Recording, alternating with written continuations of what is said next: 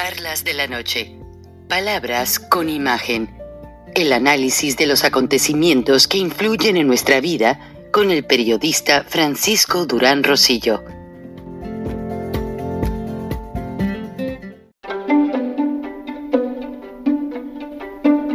Frank Durán Rosillo eh, te saluda y los saluda a todos ustedes, su amiga María Celeste Raraz, para invitarlos a que se suscriban a mi canal de YouTube María Celeste Raraz, tal como mi nombre, donde les informo todas las semanas eh, sobre entrevistas que tienen un tema que ayuda a mejorarnos como personas y de paso son interesantes. Las pueden encontrar en mi canal de YouTube, así que los espero. Y se suscriben gratis a otra charla de la noche, Palabras con Imagen. Como van a ver a continuación, y nosotros somos parte de esa experiencia, cada día es más importante el voto latino, principalmente el México americano, que es la mayoría de la población hispanohablante. Y ha habido ocasiones en que la votación presidencial, estatal o de ciertos legisladores ha venido a ser determinada por ese segmento de la población, el voto latino, el voto de muchas personas que lamentablemente yo lo entiendo, por tantas horas de trabajo no tienen el tiempo de aprender inglés. No es que nuestros mexicanos eh, sean eh, flojos, no, al contrario. Son gente que trabaja demasiado. Yo veo mexicanos que entran a un trabajo a las 2, 3 de la mañana, salen, se duermen una siesta de media hora, comen algo y al mediodía ya se van a un restaurante a trabajar otra vez hasta medianoche casi. Entonces, eso no les da tiempo de ponerse a estudiar inglés. Mucha gente dice, ay, no, es que los cubanos, venezolanos, colombianos son muy estudiosos. No, no tengo nada contra ese segmento tampoco. Hay que ver, cubanos, venezolanos y muchos colombianos llegan asilados llegan con ayuda del gobierno para tener sus documentos en regla, llegan con ayuda del gobierno para tomar clases de inglés, llegan algunos colombianos, la DEA les da hasta dinero por estar informando y estar eh, ubicando a gente en los aeropuertos que entra a Estados Unidos. Qué diferencia, ¿verdad? Nuestros mexicanos no hacen eso. Muchos de ellos, pues, grandes esfuerzos logran hacerse ciudadanos y votan, votamos. ¿Qué ha pasado? Que tanto el Partido Republicano como el Partido Demócrata se han percatado del alto crecimiento de electores que no hablan inglés. Entonces, para llegarle a ese segmento, ambos partidos han comprado estaciones. alguien de tendencia aparentemente demócrata, como lo van a ver en la historia, invirtió decenas de millones de dólares para comprar estaciones de radio y mandarles mensajes, pues de cierta manera manipuladores a la audiencia. El Partido Republicano no se hizo esperar. De hecho, hay muchos grupos de estaciones en propiedad de hermanos cubanos y lamentablemente a las estaciones de los cubanos que ah, tratan de hablar la verdad, la realidad de lo que pasa en la sociedad, les han acusado de manipuladores. Incluso la congresista María Elvira Salazar, que ha participado en este programa, muy respetada en Washington, bueno, ella viene de las filas de Univisión, posteriormente pasó un tiempo a Telemundo y luego a la compañía de Spanish Broadcasting. en Miami, donde tuvo varios programas de televisión y de radio, muy respetados porque ella siempre se ha preocupado por entregar la verdad. Yo no creo que María Elvira eh, participe de juegos y como ella lo dice en el reportaje, ya CBS hizo un reportaje a través de un joven Acevedo, un joven periodista, que salió de Univisión porque le robó mucha pantalla a Jorge Ramos, es lo que dice la gente, pero bueno. Entonces, eh, este reportaje salido hace unos minutos al aire ha venido a hacer una discordancia entre lo que la gente ve y espera en estas elecciones de medio término en los Estados Unidos. O sea, una vez más, en muchos años, el voto méxico-americano, el voto latino, viene a determinar lo que es, en esencia, una elección más en los Estados Unidos. Y yo siento que en la elección del 2024 va a ser la fuerza total, como lo ven ahora en la historia que les presento y que espero, no pude poner traducción simultánea por razones este, de que me prestaron la historia, no es nuestra. Le agradezco a un amigo productor de CBS y me dijo que las traducciones simultáneas, y tiene mucha razón, mucho sentido su comentario, eh, experimentan muchas discrepancias de lenguaje y ellos no se quieren arriesgar a una historia bien hecha para que una traducción electrónica hecha por una computadora distorsione completamente el sentido de la historia.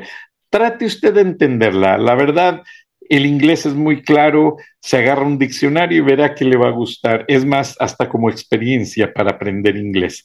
Disfrútela, véala y regreso en el siguiente segmento con una historia más fuerte y más interesante. Vamos a describir cómo Estados Unidos va a defender el espacio aéreo de Estados Unidos y mexicano de los satélites rusos. No se me vayan, todo está bastante bien interesante. Gracias.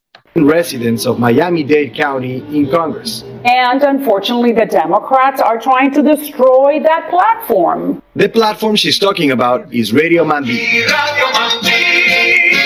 an AM radio station based in Miami where Salazar was a frequent guest. Radio Mambi has been a popular source of news for Spanish speakers living in South Florida. Radio Mambi. According to Nielsen, 97% of all Latinos nationally use radio on a monthly basis more than any other ethnic group measured. Radio Mambi was one of the bastions of free speech, one of the bastions of conservative values and views in this market. You say was? Is not going to be anymore. In June, two former Democratic operatives formed the Latino Media Network and paid $60 million to purchase 18 Spanish language radio stations in the largest markets in the country. Venidos a Mambi. Including Radio Mambi in Miami. This is not a business transaction. Along with Republican Senators Rick Scott and Marco Rubio, Salazar appealed to the FCC to halt the sale, claiming it would silence conservative voices. They want to use those 18 radio stations and start peddling socialism to the Hispanics. Here's the thing the FCC has a job to determine whether people who apply for licenses would serve the public interest. Jessica Gonzalez is an attorney and the CEO of Free Press, a media advocacy organization that supports the purchase. There's a lack of trusted news and information sources in the Latino community across the board. Gonzalez argues that platforms like Radio Mambi have spread disinformation to Latino voters. People see Latinos as gettable votes. And so there is an effort to win over Latino votes by spreading lies and disinformation. CBS News has reviewed audio broadcasts of Radio Mambi talking about the Capitol riots. One host claims that members of Black Lives Matter and Antifa participated, and that COVID was exaggerated by Democrats. Both claims are false. These are lies that sow distrust in our electoral process It could dissuade people from getting out and voting. This information has had a very direct impact. Florida International University professor Eduardo Gamarra addressed members of Congress on the effects of misinformation. The Republicans both study the Latinos, they target them, and at the same time, they construct a message that's extraordinarily effective. In the last two national elections, more Latinos voted Democrat, but Republicans have been closing that gap. The FCC's regulatory approval on the sale of Radio Mambi is expected to come after the midterms. Until then, the Latino Media Network can't change what the station broadcasts. Listen, there's no misinformation. People have many sources of info where they, they can compare. But we noticed one more false allegation on the Radio Mambi airwaves from last year. ¿Cómo es posible que en Pensilvania hay 200 mil votos más el día de la elección que lo que estaban en los padrones electorales? Eso no es posible. The voice you're hearing is Representative Maria Elvira Salazar claiming election fraud in Pennsylvania. And we know that's not true. Well, you're talking about the election. The election is over. Salazar wouldn't acknowledge the misinformation. If the FCC approves the sale, uh, would you continue to go on Radio Mambi and speak to your constituents? If they invite me, I will be there denouncing whatever things they're saying. And Gail, when uh, asked about allegations of disinformation, Radio Mambi declined to comment on that or on the, Latino Media Network's purchase of the station. And after canceling our on-camera interview, the new owners of Radio Mambi sent a statement instead, and, and I'll read that quote. We believe in freedom of expression and a free press which values verifiable facts and balance all points of view will be welcome and encouraged. You can read the entire statement on CBSNews.com and more on our reporting on how Latinos are being bombarded with this information, not just on traditional media, but also online and through instant messaging apps. Vlad? Enrique, uh, thank you very much. I mean, th- this is a fascinating report. Um, This is a scary report. well, one of the things that Enrique said in the last two elections, more Latinos voted Democrat, but Republicans are closing that gap. So, what does that tell you? That tells you that it's not enough to just win the demographic that you're going after. You've actually got to win. It's about how much you win them by. Yeah. And so that's why they're that's why they're being targeted. Yeah, and a lot of people say Florida's not really a swing state anymore. It's it's trending red, and a big reason for that is because uh, the Republican Party has made advances with the Latino population, particularly Cubans in South Florida, right where Enrique was. Yeah. Listening to those stations. In, in his report, he pointed out you can get your information from many sources. You should compare, but most people don't compare. That's right. They rely on whatever that source is, and that's what they go with. That's why it's so troubling when you're relying on people that are deliberately putting out misleading and misinformation. And you and you hope the new owners mean it when they say we're committed to uh, a balanced uh, set of viewpoints and to the facts. Indeed. Yeah, but we don't want to talk to you, CBS. Yeah, but we don't want to. All right. Uh, what a great report, Enrique. Thank you very much, my friend. Y así, tal como lo vieron en la historia, el segmento hispanohablante cada día es más determinante en lo que es el resultado electoral de los Estados Unidos. De hecho, han venido hasta políticos priistas a estudiar este fenómeno. Eh, Ricardo Anaya en su autoexilio lo está haciendo también. Él buscando la posibilidad de que sea el voto latino, el electorado mexicoamericano que influya en apoyarlo para regresar a candidatearse como futuro presidente de México. Hay muchas cosas, hay muchas situaciones detrás del escenario que muchos medios no les dan, como lo que les voy a pasar a continuación. ¿Sí? El gobierno ruso sigue adelante con su plan de hacer del espacio aéreo mexicano el instrumento de ataque hacia los Estados Unidos. Sí, de esta manera ellos quieren verse beneficiados, los, los rusos, eh, teniendo en México ya básicamente una sucursal o hacer de México una colonia rusa. ¿Por qué no? Ellos están eh, completamente ensicismados o, ¿cómo le diría? Están eh, permítame, se me movieron aquí las fotos, están completamente determinados, por eso tienen esa base en Rusia, perdón, esa base rusa en Nicaragua, donde entrenan, vean programas atrás, váyanse a charlas de la noche, busquen videos y ahí están todas las historias, porque no puedo repetir algo que ya dije, pero así va a ser cuando le entregaron al, al, presidente Biden el reporte de inteligencia sobre la manera que van a defender el espacio aéreo de la intromisión de satélites rusos para tanto para Estados Unidos como para México, esta es la manera ya coordinada, ya probada, ya efectiva. Con este tipo de ondas van a bloquear todo el ingreso ruso de señales. Ahora, les presenté el programa pasado que Rusia hizo algo tremendo. Rusia, horas, por cuestión de diferencia de horas, que Estados Unidos lanzó su satélite de inteligencia a una órbita determinada, Rusia lanza el suyo y lo pone 10 metros abajo, o un ejemplo, no sé cuánta distancia hay, exactamente girando alrededor de la Tierra, como haciendo un, un overlap, como que bloqueando la señal del satélite eh, norteamericano. Esto pues realmente es delicado, es peligroso, pero Estados Unidos se está protegiendo por todos los frentes. Ahora el Pentágono en esta carta pues ya tiene la autorización de toda la artillería pesada que está mandando a suelo ucraniano para hacer frente a Rusia. Estados Unidos no va a permitir que Rusia tome Ucrania. ¿Por qué razón? Porque de tomar Ucrania hay otra situación peligrosa. Y esta es que básicamente lo que es los vecinos.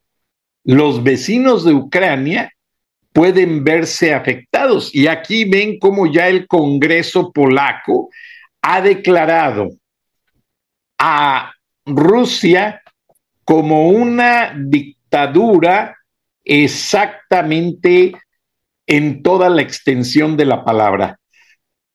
Rusia es un Estado terrorista, ya lo declara el Parlamento polaco. ¿Y qué pasa con esto? Pues que obviamente no van a permitir. En la Segunda Guerra Mundial, Polonia fue uno de los países más afectados por los nazis, por el dictador Hitler. Ahora esta es la razón por la cual Polonia ha abierto sus puertas a los ucranianos y los ha ayudado. Ahora, Estados Unidos ya dijo que ese frente de guerra que está haciendo para defender a Ucrania tiene precisamente como propósito eh, defender a todos los países de Europa.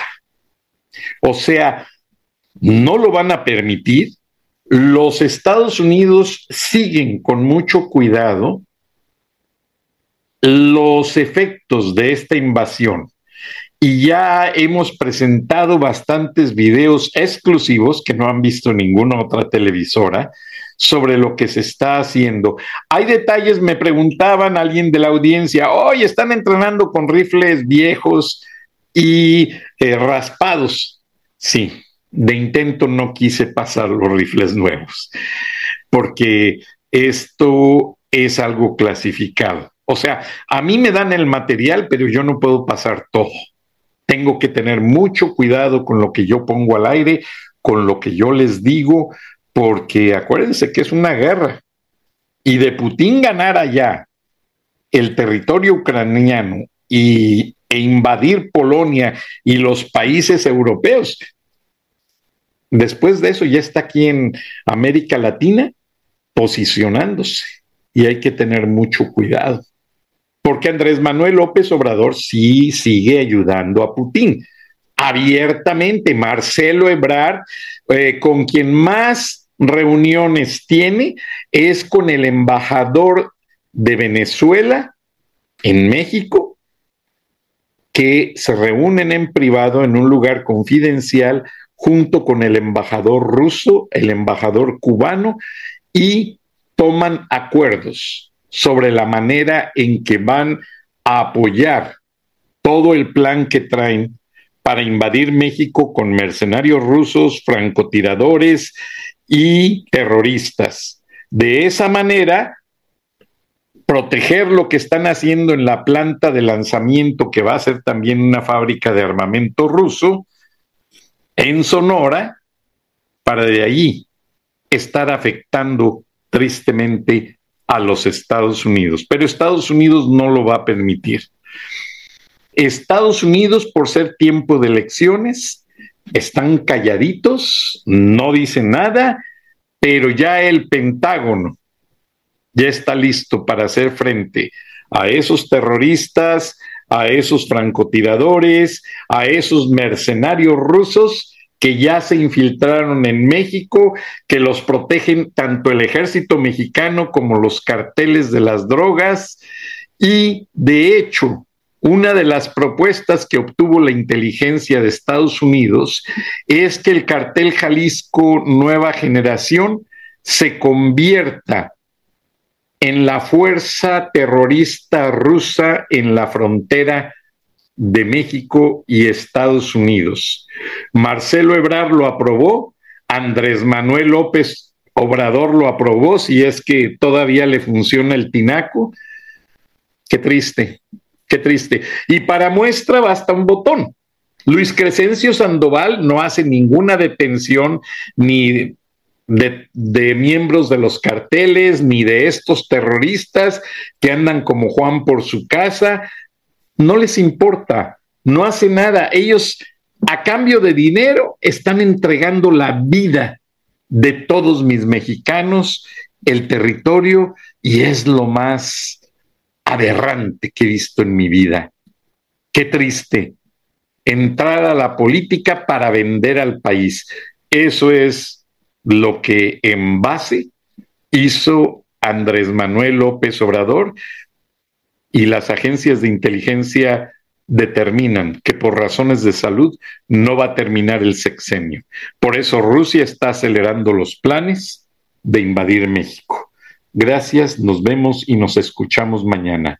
Hasta entonces, y no se dejen, no dejen que desaparezca el INE, porque desapareciendo el INE desaparecemos los mexicanos. Durán Rosillo eh, te saluda y los saluda a todos ustedes, su amiga María Celeste Raraz, para invitarlos a que se suscriban a mi canal de YouTube.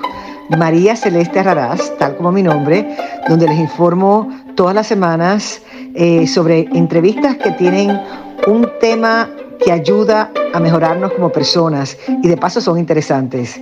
Las pueden encontrar en mi canal de YouTube, así que los espero. Y se suscriben gratis.